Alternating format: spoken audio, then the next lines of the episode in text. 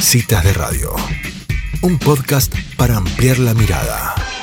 Bueno, estamos en comunicación con Fabio Ketlas, él es diputado de la Nación y es precandidato para ser justamente diputado nacional para la provincia de Buenos Aires en una, en una lista que va a las PASO de Juntos por el Cambio. Va junto con Facundo Manes. Bienvenido Fabio a Citas de Radio. Mi nombre es Elisa Perano, ya nos conocemos, pero en esta oportunidad te doy la bienvenida en tu rol de precandidato. ¿Cómo estás? Estoy muy bien, gracias Elisa por invitarme. Un gusto hablar con vos, un gusto estar en contacto con la audiencia a través tuyo.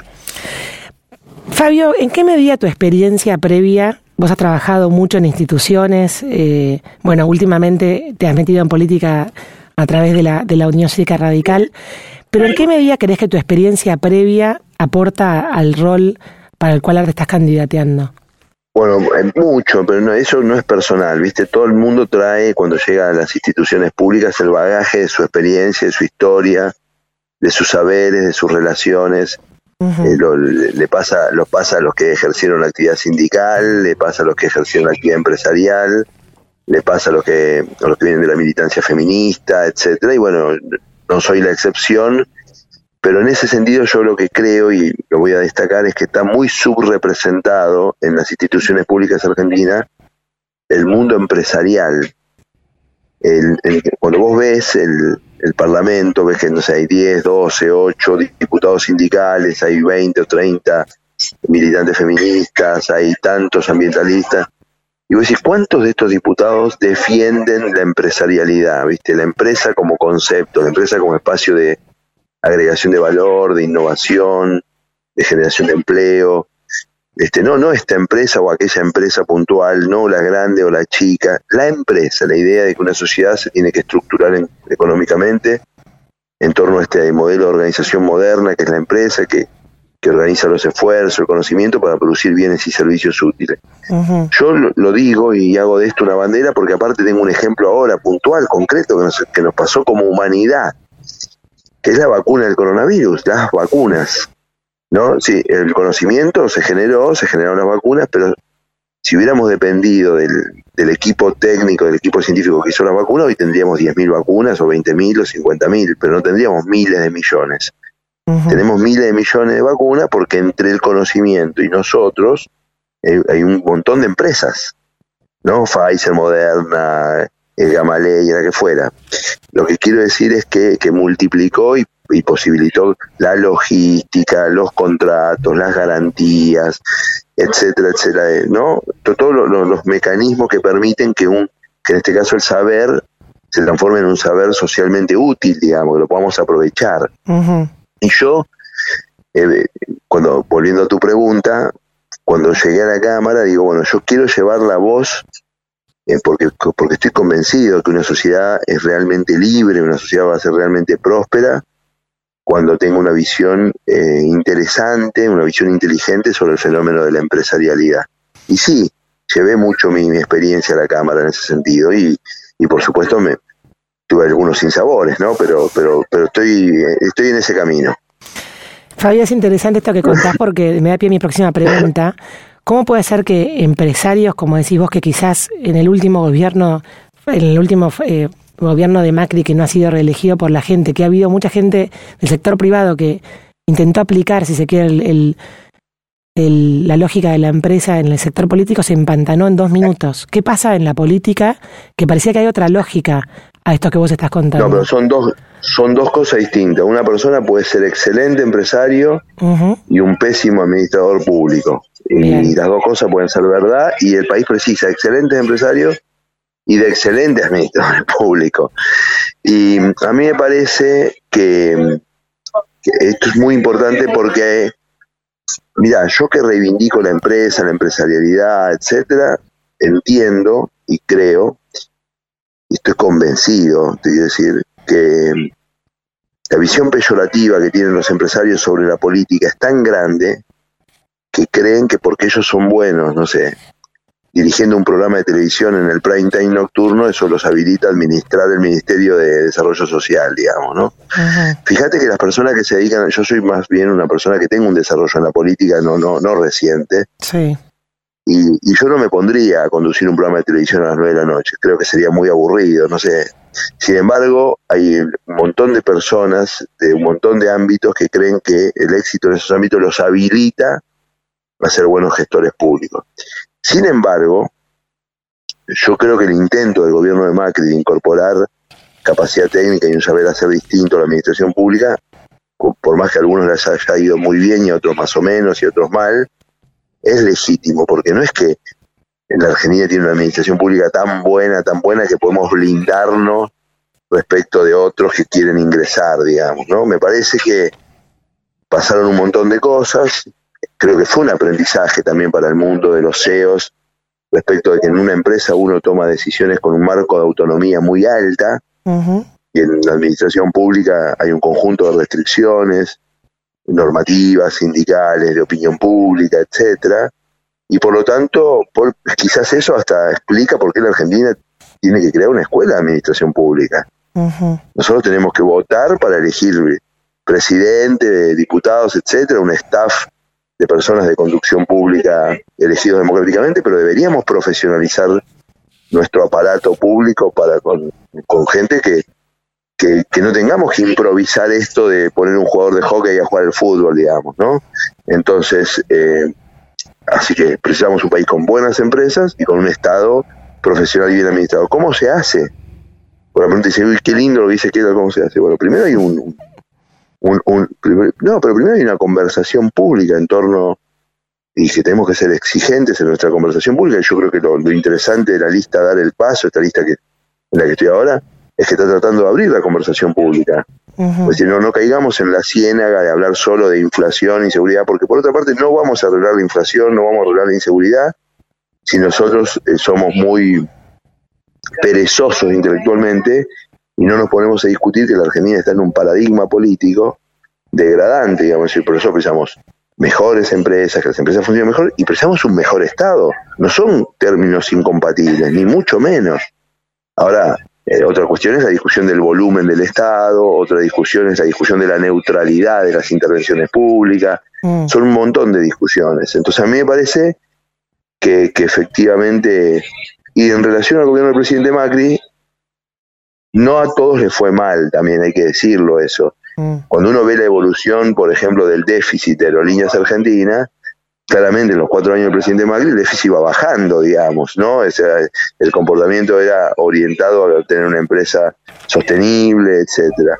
Lo mismo en eh, lo que ve el, el ministro Dietrich en infraestructura, la apertura de cientos de licitaciones sin ningún problema de, sin ninguna observación ética, ni mucho menos, mm. con, bueno, la apertura de los cielos, o sea, no es que, porque en, en, la ciénaga de vuelta de, del problema de, restricción externa del 2018 cae todo un gobierno que también había logrado cosas en materia de política internacional, en materia de política de seguridad, en materia de modernización del Estado, que creo que lamentablemente la sociedad argentina lo está valorando ahora digamos, ¿no? Claro. Lo, mismo que dice de Dietrich, puedo decir de la ministra de Seguridad Patricia Burrich, los cuatro años mejoraron los indicadores de seguridad, los cuatro años. Claro. Menos secuestros, menos robos, etcétera.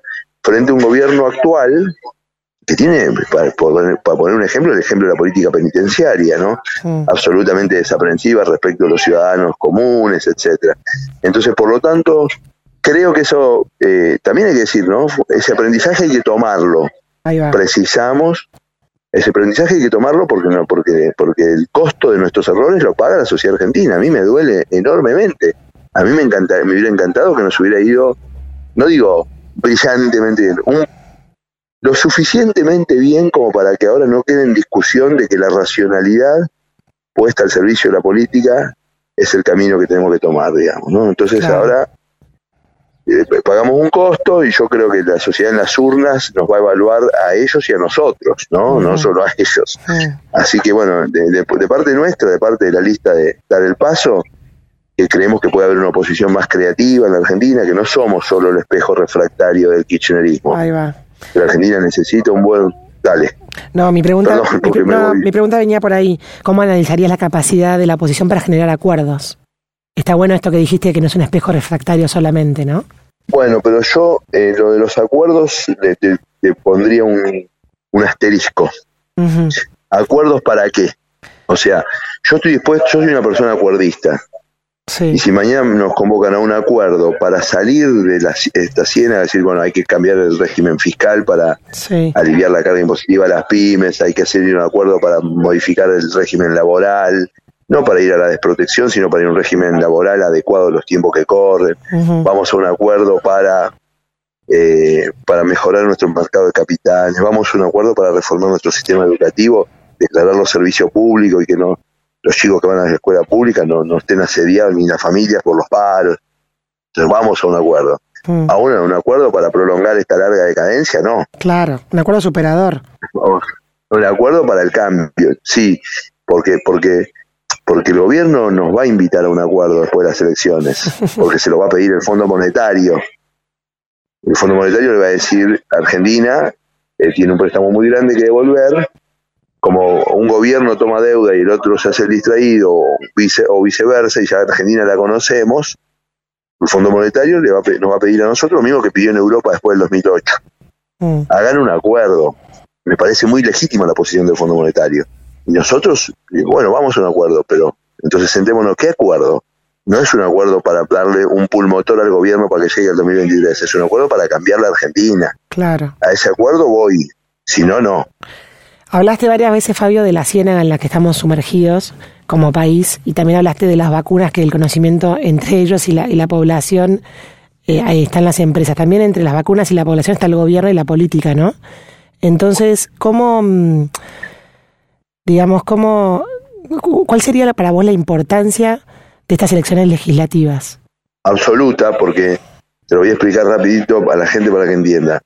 Vamos a tomar tres o cuatro temas de actualidad. No sé, el mínimo no imponible de ganancias que se elevó el piso ahora, o la interrupción voluntaria del embarazo. Bueno, todo eso son leyes.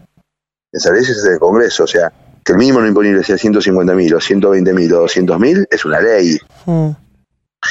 Y aparte, la composición del Congreso que se empieza a votar ahora es la que determina cómo queda la Cámara también en el 2023, porque se elige la mitad de la Cámara del próximo presidente. Claro. Entonces es fundamental esta elección legislativa, es fundamental que la gente por una o por otro vaya a votar, es fundamental que se fiscalice adecuadamente.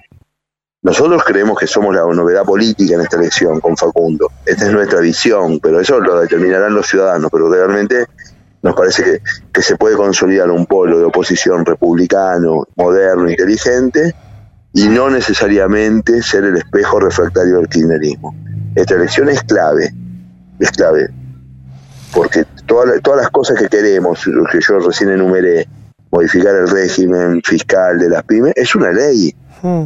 No tenés el número, no tenés la ley, se acabó el problema. Claro. entonces la gente no puede pedirle leyes al, al, gobierno y, no, y no garantizar el número de diputados y de senadores que son los que van a discutir esas leyes. Hmm. Perfecto. Y mm, Fabio, Fabio la última. Eh, ¿Cómo ves a la sociedad en su madurez cívica y ciudadana? Viste que somos una sociedad plural, digamos, ¿no? Yo creo que hay mucho dolor, mucho hastío, mucha frustración con experiencias que, no, no, dieron resultado. Entonces, no, es difícil porque en este contexto pandémico donde muchas personas perdieron un ser querido, muchas personas vieron frustrados sus carreras profesionales, gente tenía programado un viaje de estudios y que hace dos años que está dando vuelta, familias cuya logística cotidiana se vio muy alterada. Es muy difícil, ¿viste? Porque esta es una. la pandemia es un desgaste de baja intensidad, es como. ¿Viste? Es, muy desgastante y tengo la sensación de que, en otras sociedades latinoamericanas están cerca del que se vayan todos y que nosotros, después de la experiencia de 2001, tenemos un plus de, que sabemos que eso no conduce a nada. Y pero tampoco tampoco noto un entusiasmo con, el proceso político y, soy entiendo porque eso entiendo los motivos digamos no pero bueno mi trabajo mi trabajo de representante público es, eh, es justamente ser sensible a lo que le pasa a la gente pero propositivo porque ellos estos problemas no se van a arreglar tomando mate digamos y, y acá hay que acá hay que construir una propuesta política desde la cercanía desde desde la empatía, pero, pero yo mi laburo es proponer cosas, ¿no? O sea, no, no, no es solo escuchar. Perfecto. Y de todo lo que nombraste, eh, si tuvieras que definir el corazón de la propuesta que ustedes traen en esta oportunidad, junto con Facundo Manes, que la de lista. Bueno, él, Facundo insiste en el tema del cambio de paradigma, ¿no? que la Argentina tiene que ingresar al paradigma del conocimiento.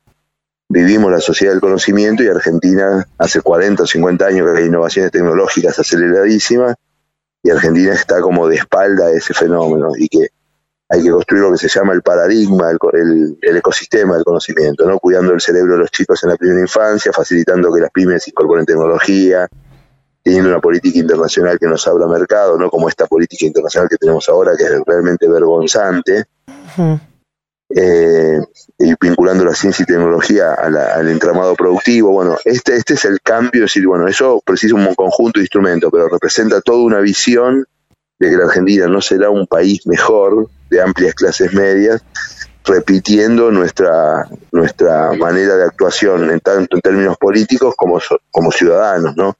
Y que por lo tanto tenemos que pegar ese salto.